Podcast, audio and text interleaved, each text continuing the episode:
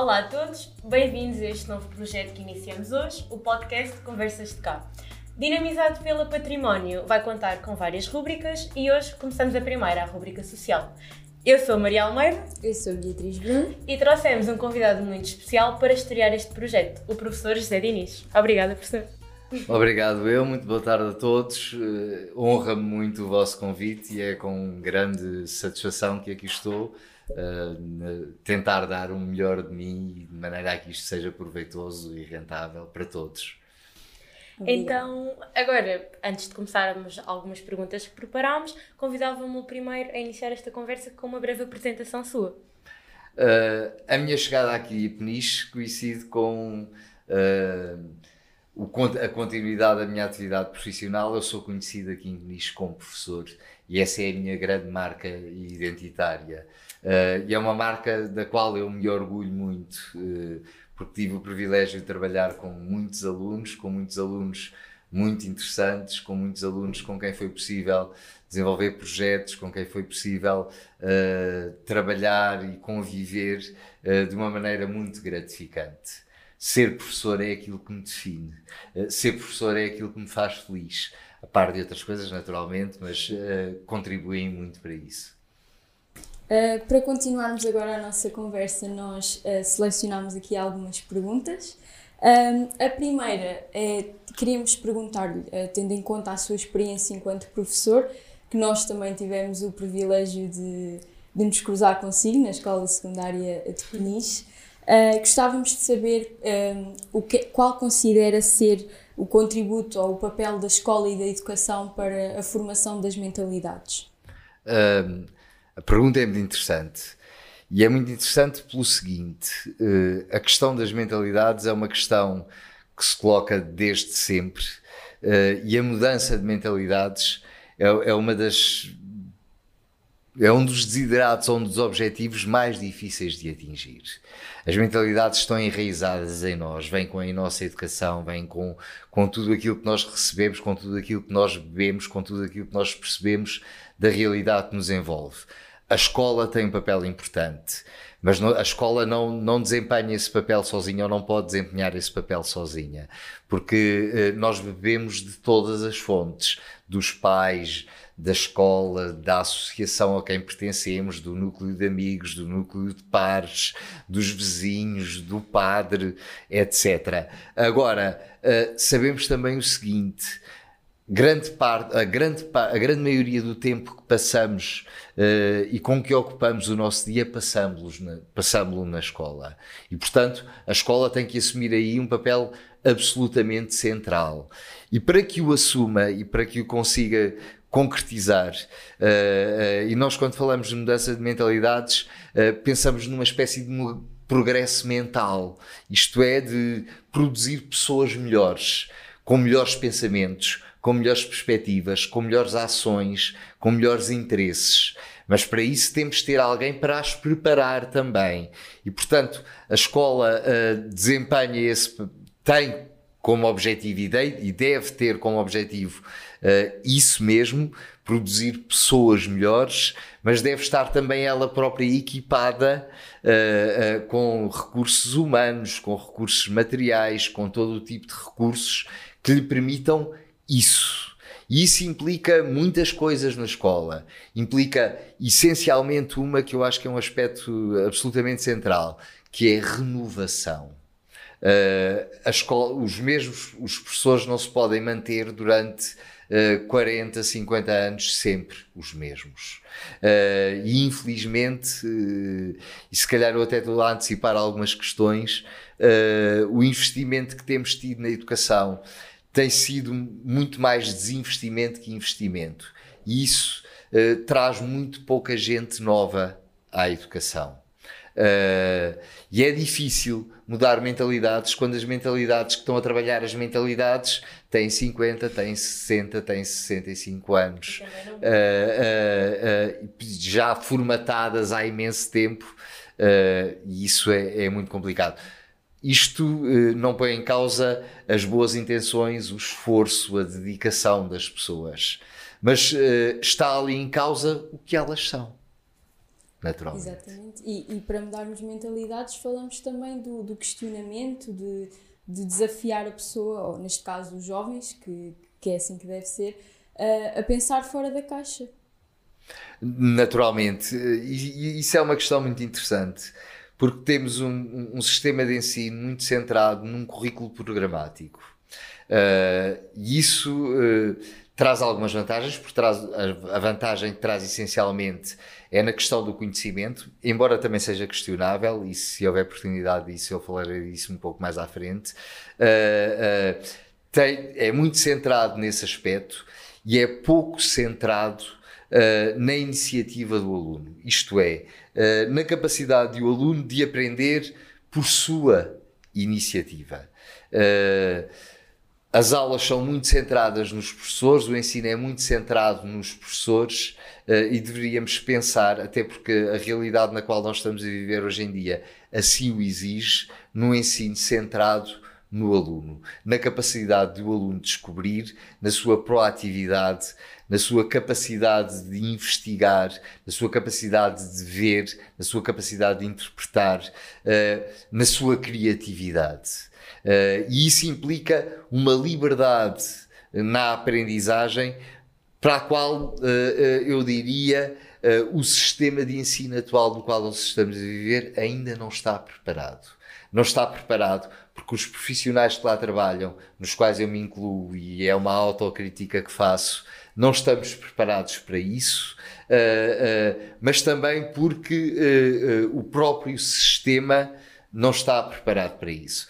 É interessante que, desculpem se eu me estou a alongar na resposta, mas é interessante que ainda há bem pouco tempo, em 2018, um novo decreto-lei, o decreto-lei 54 da escola inclusiva, quase promovia uma revolução Uh, no ensino e em termos de perspectivas de ensino. Uh, mas uh, a, a, interpretação que eu faço, e é muito pessoal, e se calhar peca por isso, que até pode não ter grande fundamento, mas é de que estamos a, a tentar colocar uns carris para um TGV, mas depois as carruagens, claro, como são as do século XIX, uh, continuam a, a, funcionar a vapor. Isto é, estamos a pedir a uma classe docente tem uma média de idades, eu, eu, não, não sei, não tenho esses dados, mas olhando aqui à escola secundária, que é modelo, porque uh, a maioria das escolas são assim, uh, a média de idades é já muito elevada. Há poucos professores com menos de 30 anos, muito poucos. 30, 40, muito poucos professores. Não há renovação não há inovação, não há criatividade. Uh, uh, isto sem pôr em causa o esforço de quem está nas escolas, porque as pessoas esforçam-se. Mas o, o que eu acho interessante de se pensar e de notar é este decreto-lei 54 de 2018 produz alterações profundas e a perspectiva que eu tenho é de que, bem, sim senhor, isto é novo, mas vamos lá adaptar isto àquilo que nós já fazíamos antes. Uh, e, e, vamos mudar-lhe os nomes e vamos continuar a fazer na mesma. Uh, uh, e isto complica muito as coisas. Era absolutamente essencial a renovação do corpo docente, a renovação das escolas, da estrutura das escolas, das próprias salas. É, é tão engraçado. Nós continuamos a, a, a, a funcionar com uma escola com um modelo do século quase XIX. Uh, não há escolas para trabalho de projeto, não há salas para trabalhos de projeto, não há salas para trabalho de grupo, uh, não há salas para interdisciplinaridade, nem horários. Uh, e isso é um entrave tremendo, penso eu. Então, um bocadinho neste seguimento do, de qual é a estrutura e o que está mal no nosso sistema de ensino atual, perguntávamos-lhe qual seria um aspecto que gostaria de salientar que, do que está mal e do que precisa de ser mudado. Eu penso que, uh, essencialmente, o que precisa de ser mudado é a perspectiva. Isto é, é o modo como o sistema olha os alunos, o modo como o sistema olha os professores e a sua função. Uh, nada muda se nós mudarmos currículos, se acrescentarmos três horas a matemática, duas a português, duas a história ou o que for, porque isso é manter as coisas mais ou menos na mesma. O que muda é se eu for capaz de olhar para o aluno e pensar assim: o aluno é capaz de aprender independentemente daquilo que eu tiver para lhe transmitir ou daquilo que eu tiver para lhe ensinar. O aluno é capaz de aprender por si próprio. O aluno é capaz de desenvolver projetos, é capaz de ser criativo o suficiente para que eu uh, possa olhar para, para o aluno uh, e perceber que o meu acompanhamento, uh, as minha, a minha condução, a minha orientação produziu nele a capacidade de desenvolver competências, habilitações,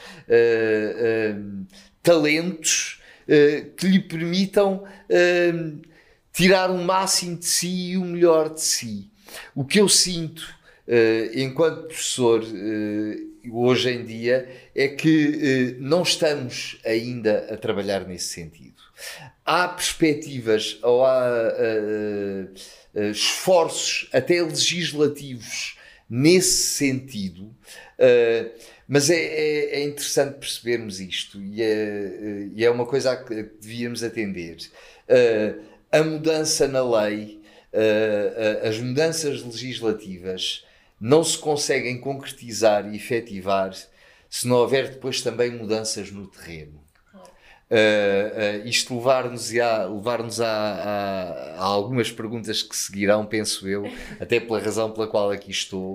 Uh, mas se mantivermos as mesmas pessoas nos mesmos cargos, nas mesmas posições, nas mesmas funções, a tendência para nós cristalizarmos é imensa. Uh, contra mim falo porque uh, eu sou parte disso também. Uh, mas, tal qual eu dizia há pouco, a necessidade de, de renovação é absolutamente imperiosa no ensino. Só essa renovação é que poderá trazer, pôr em prática as iniciativas legislativas que se nos colocam. porque se não houver essa renovação, a tendência é mais do mesmo com nomes diferentes com, com uh, situações diferentes, mas a continuarmos a fazer a mesma coisa. Uh, uh, e isso não é o caminho que temos de fazer, não é o caminho para a realidade que temos. A nossa a realidade que temos é uma realidade que exige coisas novas, que exige inovação, exige proatividade, exige criatividade, exige talento, exige competência, exige autonomia uh, e a escola uh, de que nós somos herdeiros e de que ainda hoje somos executores não é uma escola que prepare exatamente para isto. Neste sentido, os professores devem ser uma ferramenta para que o aluno desenvolva um espírito crítico e possa conhecer por si. Acho que é muito isso que, que nos devemos focar no, no futuro.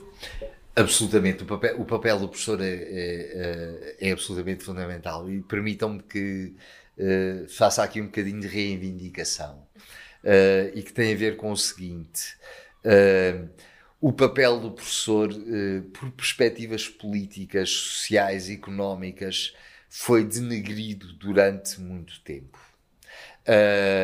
E não se consegue eh, qualquer que seja a classe profissional, uh, qualquer que seja o domínio ou a área, que se faça um bom trabalho sem quem esteja a fazer esse, traba esse trabalho esteja motivado, esteja empenhado, se sinta recompensado, se sinta reconhecido. Uh, eu falo um bocadinho pela minha experiência que eu considero muito feliz. Eh, eu digo muitas vezes: a minha remuneração não é o ordenado que eu recebo ao fim do mês.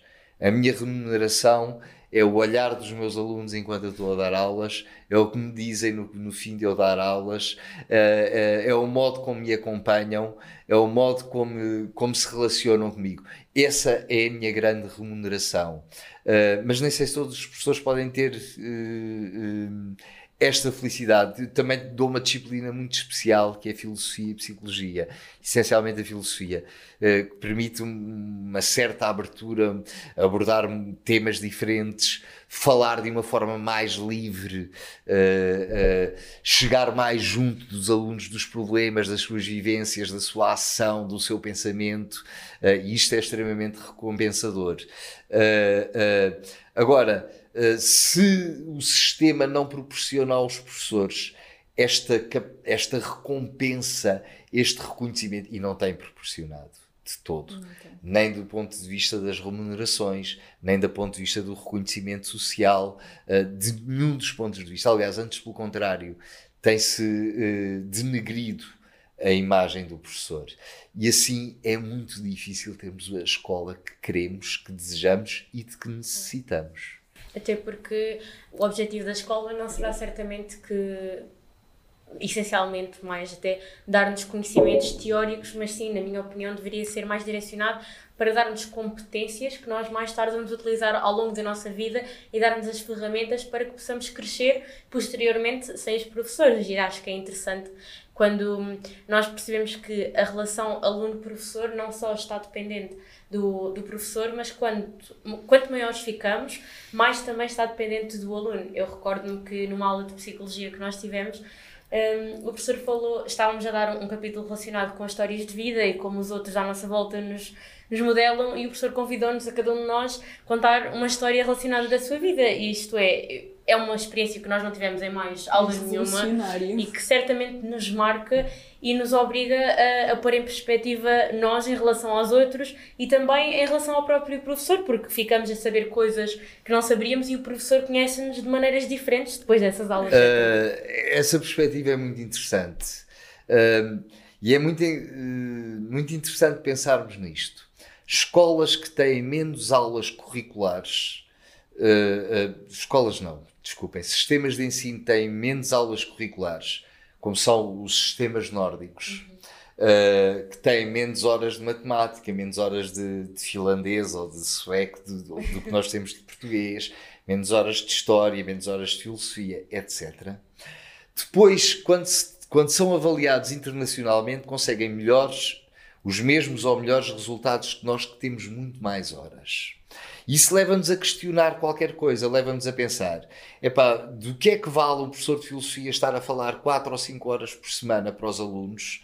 Se calhar, se falasse duas, era o suficiente, e se as restantes as uh, gastasse, passa a expressão, com os alunos em trabalhos de projeto dos alunos, em trabalhos em que os alunos é que produziam, é que produziam os conteúdos, em trabalhos em que, em que os alunos mostrassem a sua criatividade, as suas competências, as suas habilidades, as suas tendências, os seus talentos, uh, e em que o professor funcionasse como meramente um orientador ou um, um acompanhador, uh, um, um condutor de, desse, desse trabalho.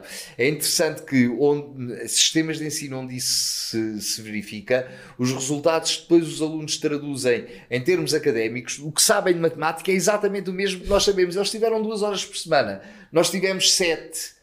Como é que eles sabem o mesmo? Uh, uh, essa questão devia, devia de nos incomodar uh, e devia de algum modo levar-nos a pensar: não, há qualquer coisa que temos de mudar.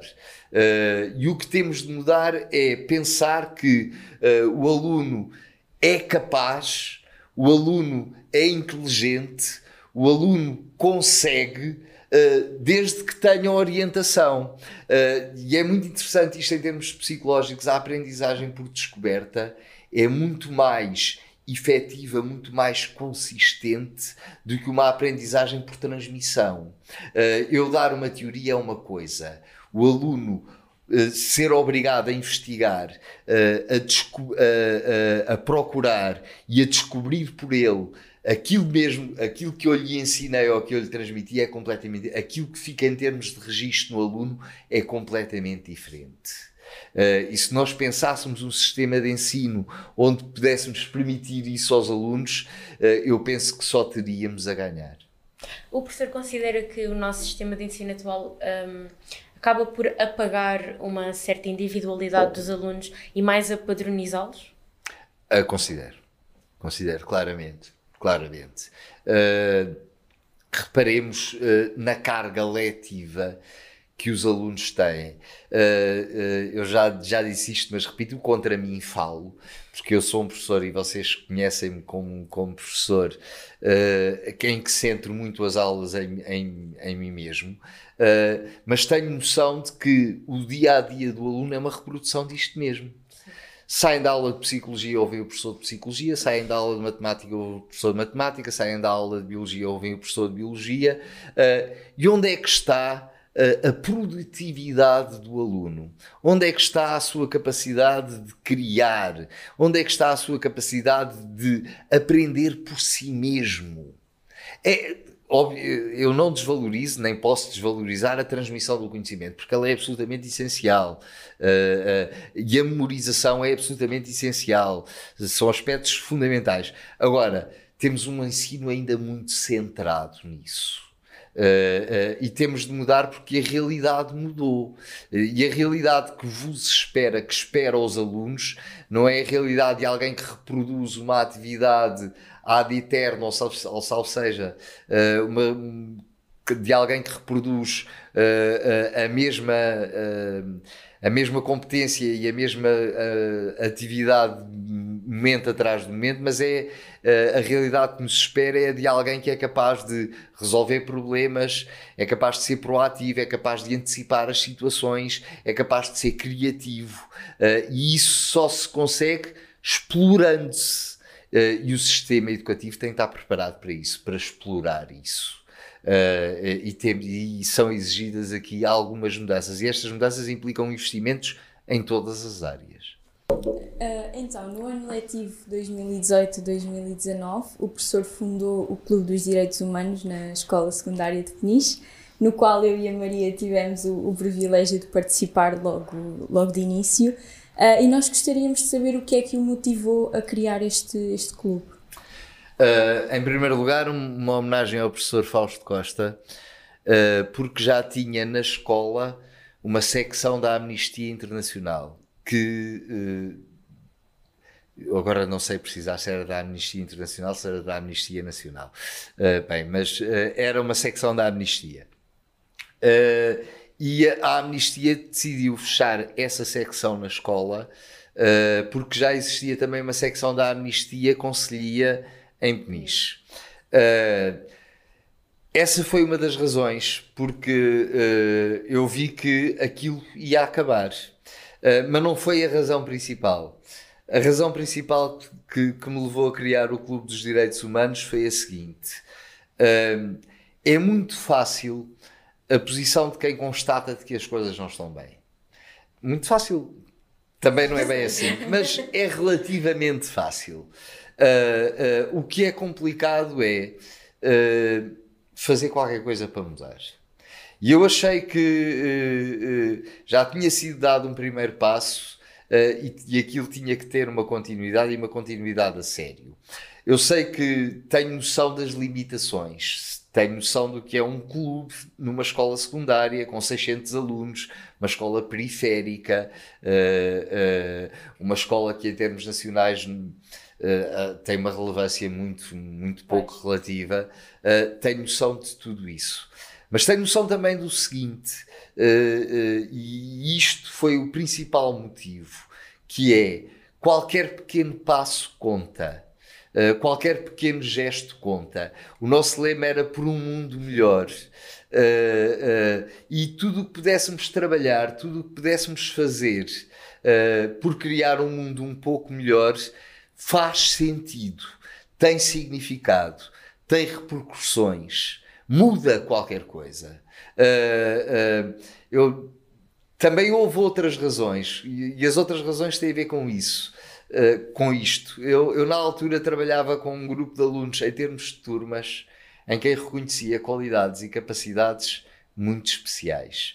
E eu sabia que, pelo meu discurso, conseguia a sua adesão. Uh, e tive o privilégio de, na altura, aderirem a esta ideia alunos absolutamente, entre os quais vocês se incluem, absolutamente extraordinários.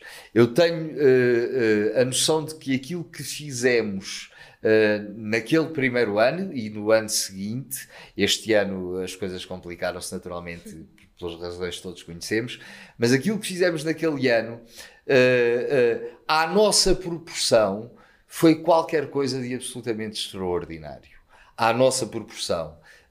claro que a questão dos direitos humanos é uma questão mundial, é uma questão que afeta a humanidade no seu todo.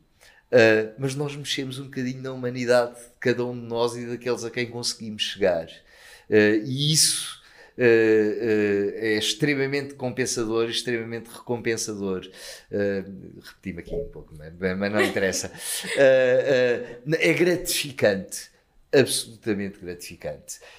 não só saber que chegámos junto de alguém, como também saber que há pessoas que se empenham nisso. Vocês, eh, o clube de colegas que trabalharam convosco, eh, eh, foi talvez, de, enquanto professor, o projeto mais gratificante que eu desenvolvi.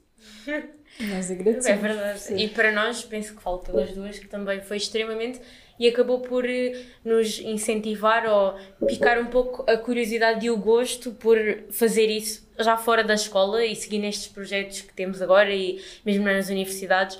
O, o gosto por ajudar os outros, por querer tornar o mundo um bocadinho melhor, nem que seja com passinhos de bebê.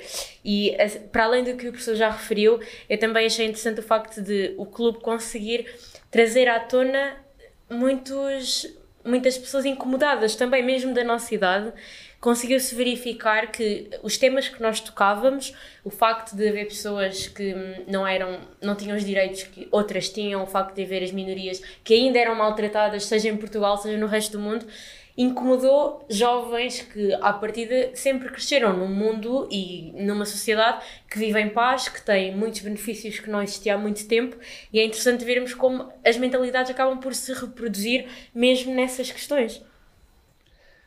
Sim, uh, uh, uh, nem sei como dizer isto, mas é extraordinário pensarmos isto. vivemos no século XXI, vivemos na, na era da informação, temos ao nosso dispor todos os meios, tudo. eu sou de uma geração diferente da vossa, vocês já são da geração da era digital já sabem mexer em tudo, tocar em tudo, chegar a tudo. E mesmo assim, uh, e apesar disso, uh, uh, e apesar dos esforços de inúmeras instituições, de inúmeras, de inúmeras organizações, nós conseguimos perceber que a palavra direta, o contacto direto, o desafiar, o outro na sua presença tem mais força e tem mais impacto do que, do que eh, uma mensagem mandada na rede social, um vídeo projetado na rede social. Eh, e é, e é muito engraçado, se vocês se lembram, sessões em que conversámos com auditórios cheios. Uh, o que era uma coisa absolutamente extraordinária também nas iniciativas que promovíamos era que tínhamos sempre o auditório cheio. Uh, como, como as coisas se chocavam e como as coisas se discutiam uh, e como se sentiam. Uh, e eu diria até, uh, se me é permitida a ousadia, como se resolviam. o que é absolutamente extraordinário. Muito, muita gente, muitos alunos ainda a pensarem, eu diria, ao modelo dos avós, a verem-se ali confrontados a engasgarem-se um bocadinho, a, a, a, sentirem um bocadinho o chão, o chão a sair-lhe debaixo dos pés, mas esse, esse era de facto o nosso papel, isso era de facto o que nós podíamos fazer. E se mexemos com essas consciências e se mexemos com essas, com essas vontades, uh, o trabalho foi, foi extremamente positivo e valeu a pena. Então, nós temos o privilégio de conhecer um pouco da, da sua história e sabendo que o professor eh, cresceu em Pedrógão Grande, se licenciou em Lisboa e atualmente reside em Peniche, nós ficámos um pouco curiosas sobre, tendo em conta as suas experiências nestas três localidades, que preconceitos sociais e problemas sociais o professor consegue reconhecer, bem como as diferenças e, e as semelhanças dentro destas localidades? Uh, a pergunta é muito complicada. uh, há, há, há que, em primeiro, estabelecer aqui um, uma diferença que eu penso que é uh, estruturante e extremamente significativa, que é a seguinte. Eu vivia em Pedrógão Grande até aos meus 18 anos. Uh, fui lá que fui formado uh, uh, e a nossa formação com pessoas até àquela idade é extremamente significativa. Vivi em Lisboa dos 19 aos 25, 26, foi o meu período de estudante na faculdade e os meus primeiros dois anos de, de trabalho e depois vim para Peniche. e são três períodos no tempo muito diferentes. Tanto para uh, o professor como para a evolução. Tanto, tanto do meu ponto de vista pessoal, como do ponto de vista das mentalidades e das mudanças sociais que ocorreram uh, entretanto. Eu posso vos dizer o seguinte: eu fui educado num contexto homofóbico, misógino, uh, uh, racista, uh, e eu e todos aqueles com quem eu convivia partilhávamos estes preconceitos. E estou a falar até aos meus 18, 19 anos, uh, uh, talvez com algumas nuances, mas uh, estes eram preconceitos e estereótipos enraizados na local, eu vivia numa localidade muito pequenina, uh, muito condicionada por, por aquela mentalidade de Estado novo, muito, muito religiosa, muito católica, muito fechada sobre si mesma. Uh, não havia um negro a viver, havia um uh, que era o Feliciano e jogava bem à bola. mas não, não havia notícia de um homossexual. o papel das mulheres era absolutamente secundário uh, uh, e, e, a perspectiva que se tinha sobre a mulher era mesmo uma perspectiva misógina. Uh, que Salazar, no fundo, alimentava. alimentava. Bem, e eu depois saio dali e, e, saio para uma realidade que é completamente diferente. Venho estudar para uma faculdade, venho estudar para Lisboa, venho conhecer pessoas uh, uh, com uma formação completamente diferente da minha, de, de, de, áreas, de âmbitos, de ambientes completamente diferentes, e venho para um curso que tem o privilégio de questionar tudo. E abrir uh, Agora, eu não sei se o autoelogio fica sempre muito mal, mas há uma coisa que é extremamente importante: ter mente aberta para a mudança. Uh, uh, eu, eu lembro-me de ver um filme na altura do Almodóvar, andava no primeiro ano, uh, já não me lembro o nome do filme, mas penso que era A Lei do Desejo, uh, que colocava muito a questão da homossexualidade. E de eu ter discutido esse filme com os meus colegas numa pastelaria da Avenida de Roma, fomos expulsos da, da, da pastelaria, porque a discussão foi do entusiasmo tal uh, uh, que os patrões lá da pastelaria acharam que nós estávamos a incomodar os restantes clientes.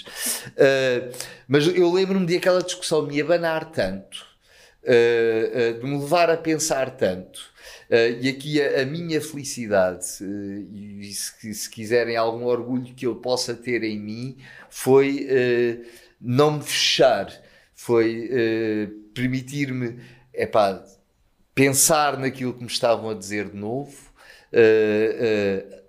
amadurecer isso e de alguma forma mudar. Confrontar com, confrontado com isto.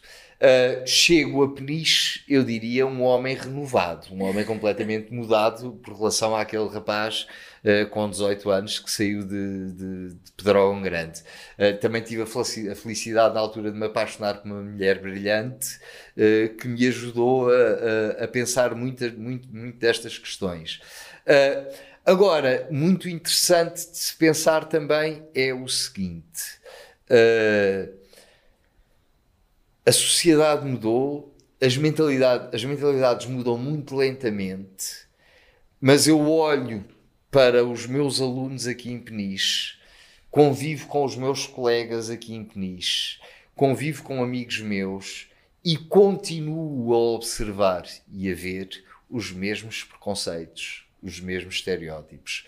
Eu hoje recebi uh, uh, uma experiência de hoje. Recebi aqui um amigo meu que trabalha em Luanda uh, e foi, estive a almoçar com ele. Uh, e a conversa, houve momentos que me incomodou. Uh, porque eu disse: Epá, eu hoje à tarde vou ter uma entrevista tão engraçada sobre direitos humanos e estou a ouvir coisas que me estão a incomodar muito. Mas isto eu ouço com este meu amigo, como com ouço com alunos de décimo ano com quem contacto uh, aqui em Peniche, como ouço com familiares com quem contacto, com grupos de amigos. Isto é, uh, tudo isto para dizer o seguinte: eu saí de um ambiente, na altura, muito preconceituoso era uma vilinha muito pequenina, mil e poucos habitantes, interior, uh, uh, extremamente moldada pela igreja, uh, pela aquela mentalidade absolutamente retrógrada. Mas eu continuo a ver reflexos muito explícitos, muito nítidos, muito relevantes na sociedade hoje onde trabalho, na escola onde trabalho, nos alunos com que trabalho, nos colegas com que trabalho, uh, uh, nos amigos que tenho, uh, na família que tenho. e isto leva-me a pensar o seguinte: nem metade do caminho está feito. O caminho está todo por fazer. Há, há uma parte feita. e que é louvável e que é reconhecível. Isto é, a maioria dos países uh, é signatária do, do, da Carta Universal dos Direitos Humanos. Agora, uh, a prática é outra coisa. Uh, e a prática está muito por fazer e temos muito por que lutar e muito por que nos empenhar e muito porque, porque batalhar, batalhar para lá chegarmos. E agora também para, para conhecermos melhor, um bocadinho no fundo, uh, gostaríamos de saber, uh, nestes anos todos enquanto professor, uh, uma história que o tenha marcado. E isto pode ser uma história engraçada, algo mais sentimental, completamente livre. Um... Nós pelo menos conhecemos uma que o professor nos contou que foi uh, o Alfredo, talvez, que arrancou a uh, Não, não. Uh, eu penso que tu, é como professor que me estão a perguntar. Uh, a história que talvez mais me tenha marcado. difícil, mas há, há, uma coisa que me marcou muito, que foi uma aluna que um dia chegou ao pé de mim e disse assim: uh, oh professor, o professor não faz ideia uh, do que marca a vida das pessoas. Uh, eu na altura respondi-lhe: Olha, que eu acho que faço, uh, mas se calhar não faço. Uh, se calhar foi arrogância minha dizer-lhe dizer isso. mas isto é, é, é, é, de tal modo gratificante, é de tal modo recompensador que eh, eu sou-lhe absolutamente grato uh, e serei sempre por ela ter tido a, a gentileza, a delicadeza, a, a coragem de, de, de, me abordar assim. Mas também o papel do professor não faz sentido nenhum se não for assim, se não formos para marcar de alguma forma uh, a vida dos alunos. Uh, o pior que me pode acontecer é não ficar na memória de um aluno. Uh, eu fico muito triste, mas mesmo muito triste, quando passo ao, ao lado de um ex-aluno e vou para, para o cumprimentar e ele não me cumprimenta.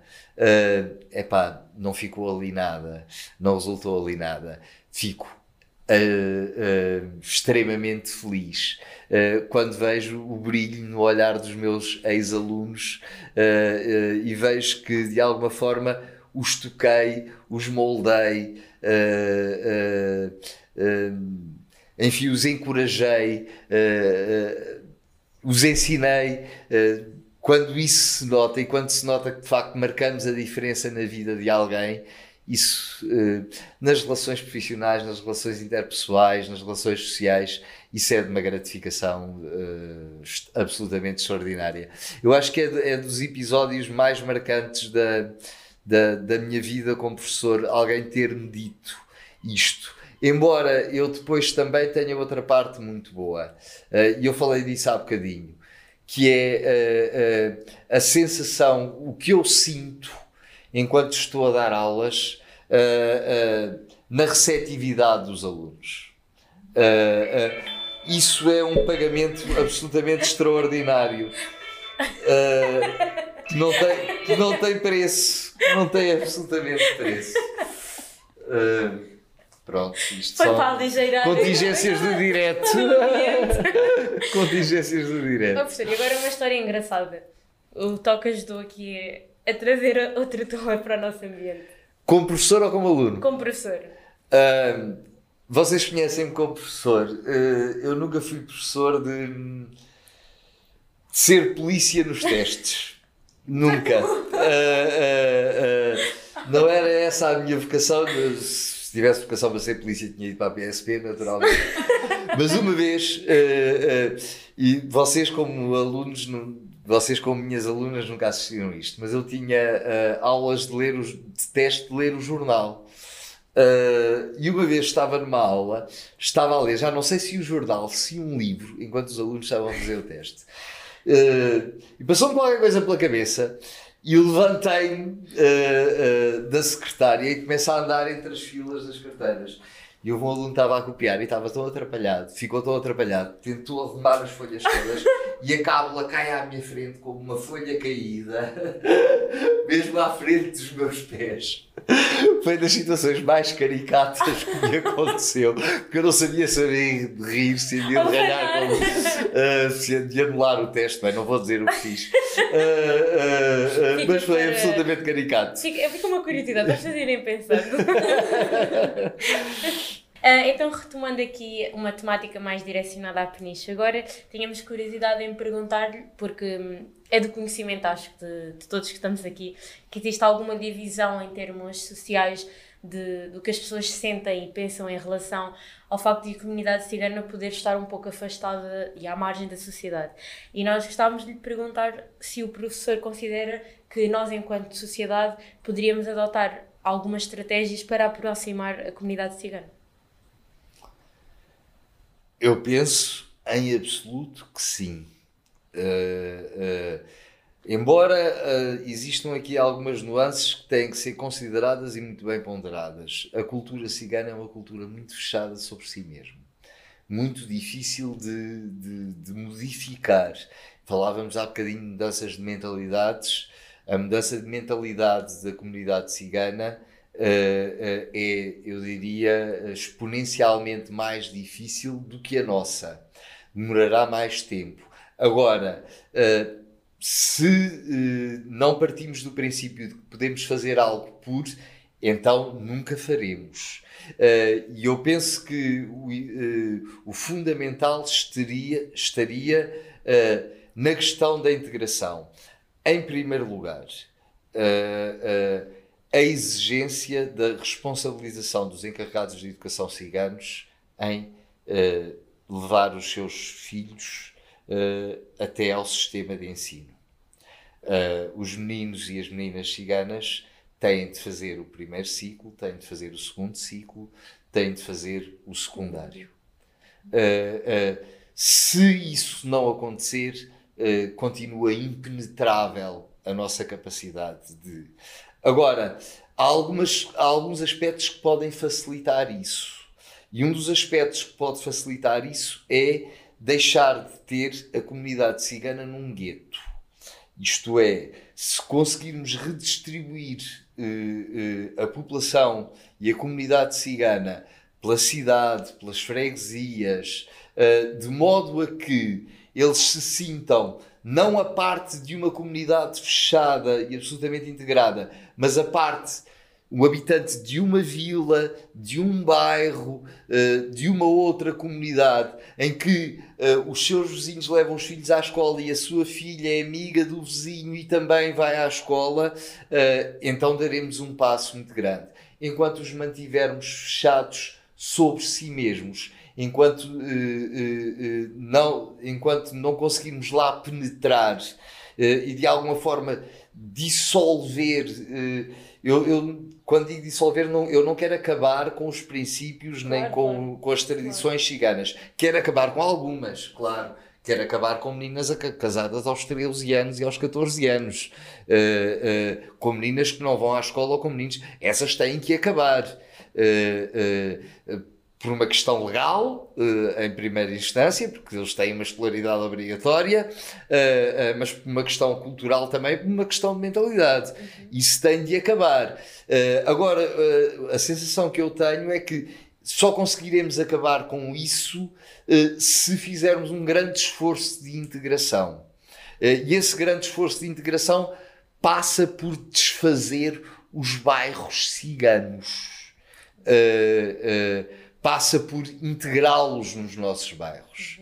Quanto mais eles se sentirem parte de nós, mais eles poderão ser capazes de mudar e ser perdão, e serem capazes de uh, uh, levar os seus descendentes a participar da vida ativa, da vida comunitária, da vida social, onde estão integrados e onde vivem. Sim, eh, neste sentido falamos ainda muito de os, nós e eles, os outros. E eu acho que para conseguirmos isto tem que haver uma abertura também da parte deles, como é óbvio, não é um problema eu digo problema porque aqui ainda é visto como um problema que consigamos fazer de uma parte só. Eu penso que é uma moeda de duas faces. É uma moeda de duas faces, naturalmente. Isto, primeiro, é sempre assim.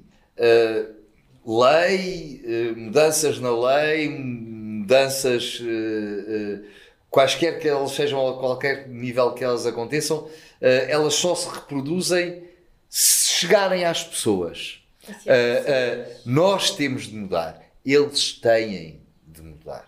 Uh, uh, e aqui conjunto. o esforço tem que ser conjunto e tem que ser recíproco. E, e, nós temos que ter capacidade de aceitação, eles têm que ter capacidade uh, de, de se, mente aberta. Mente aberta tem, tem, tem que ter capacidade de, de se modificar encomendar uma menina para o casamento aos 13 anos é uma coisa absolutamente dramática. Uh, uh, é mentalidade. Uh, eu nem sei classificar, nem quero classificar. nem quero classificar. Mas é algo que nós, na nossa sociedade, não podemos admitir. Uhum. Não podemos admitir que um jovem saia da escola aos 10 anos, ou aos 11 anos, ou aos 9, ou nem sequer vá à escola. Não podemos admitir isso.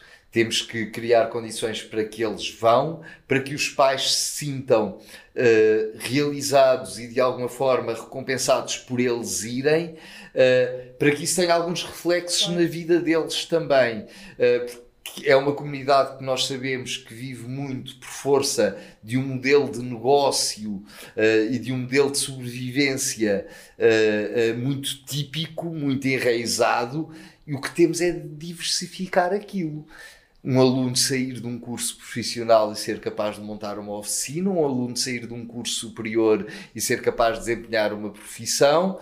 Quando falo aqui de um aluno, falo de um claro. cigano. Se formos capazes disso, a questão está sempre na educação.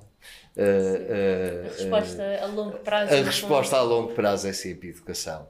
e temos de, de, de trabalhar para que eles queiram que essa educação e, e, a educação não implica que eles tenham que abdicar dos princípios deles, nem de, sim, da sim. cultura deles. Implica que eles sejam capazes de outras coisas, de se, de, de se de inovar uh, uh, e de trazerem para a sua própria comunidade outra realidade ou outras realidades. E certamente também terão algumas coisas para nós, enquanto sociedade, que não se envolvem como nós ainda gostaríamos e como seria benéfico para eles também, trarão certamente algumas coisas para nos ensinar a nós também. Com certeza, uh, uh, uh, isto, a aculturação dá-se sempre nos dois sentidos. Nós transformamos as outras culturas, as outras culturas transformam-nos a nós também. Uh, uh, e se calhar princípios de fidelidade, princípios de, de, respeito cultural, princípios de respeito pela, pelos anciãos, pelos velhos, pelos velhos, a maneira como eles. Hum, não sei, eu não, não tenho noção e já visitei vários lares, não há. Não há não há idosos uh, ciganos nos lares. Eles cuidam dos idosos deles. Se calhar era uma coisa que nos tinham a ensinar, por exemplo. Vamos a passar agora à última questão. O que E é esta-? Diz, Maria. Era a última questão. O que dizem os teus olhos? Não, aqui, Tá aqui não é essa, aqui não é essa. Esta acaba por ser um pouco mais eh, complexa, eu diria, porque exige eh, maior capacidade, não é capacidade de pensar, mas maior. eh, Esforço cognitivo. É, é verdade, é, é um bocadinho fora da caixa também. Eh, e nós gostávamos de saber eh, se o professor tivesse a oportunidade de concretizar uma nova iniciativa em Peniche eh, sem qualquer limitação, qual seria? Ahm, sem qualquer limitação, Sem é um aspecto absolutamente burocrática. preponderante. Ah, porque há, ah, uma das grandes limitações, e a Maria acabou de referir, é a económica. Uh, eu penso que se eu pudesse, uh, se- uh, a iniciativa que eu mais gostaria de promover, mais re- recompensadora seria para mim e mais benéfica seria para Peniche, era a criação de uma fundação que reconhecesse novos talentos artísticos, culturais, científicos, empreendedores, eh, que os pudesse acompanhar no desenvolvimento dos seus estudos, que pudesse investir na sua formação. E investir na sua formação implica também investir nas instituições que os formam.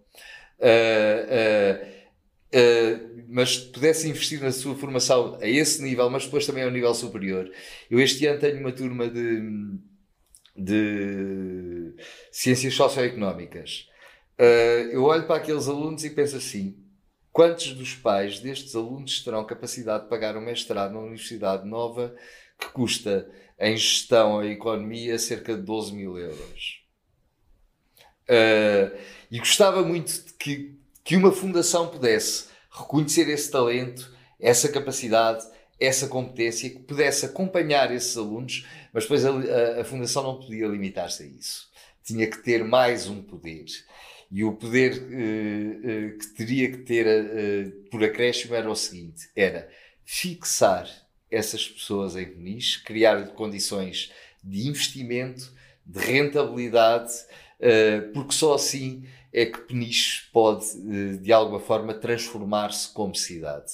É retendo, porque talento há, Uh, tenho aqui à minha frente dois, três uh, exemplos absolutos disso. Talento há, capacidade há, o que não há é a capacidade de a reter cá. Uh, e, e às vezes não há a capacidade de que esse talento se desenvolva o que pode, porque não há condições económicas para o apoiar. Uma fundação que pudesse fazer isto, eu acho que era um projeto extraordinário para Peniche, era um projeto, para mim, absolutamente recompensador, uh, uh, porque uh, muitas vezes eu, como professor, vejo esse talento, às vezes vejo ele desperdiçar-se, o, que é uma pena, e vejo que a necessidade, que, vejo que a cidade necessita realmente de muita inovação, muita criatividade. Uh, muito empreendedorismo. Uh, e isso uh, não se vai esperar de quem tem 50, de quem tem 60, de quem tem estas idades. É esperado, tem que ser esperado dos jovens que sejam capazes, capazes disso. Eu às vezes penso, em, de um ponto de vista cultural, é uma infelicidade Peniche não ter um cinema, mas eu também penso assim, epá, até que ponto é que é rentável alguém investir aqui num cinema?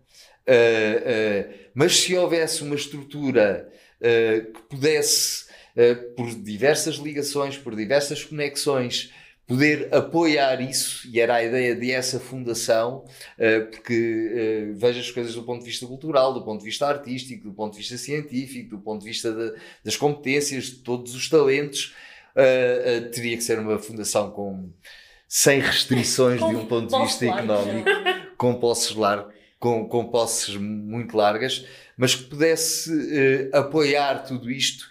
Isto era um motor, uh, uh, eu diria, excelente e absolutamente fulcral para o desenvolvimento de Peniche. Peniche precisa dos bons penicheiros.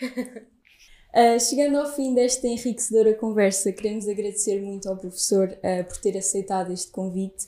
Uh, pela sua disponibilidade e dizer que foi um prazer imenso uh, tê-lo cá para abrir, ou para iniciar este projeto que, que tanto acarinhamos. Um, queremos agradecer também aos nossos ouvintes uh, lá em casa e à Património por tornar possível também este grande projeto e dizer que a próxima rúbrica é a História e Literatura.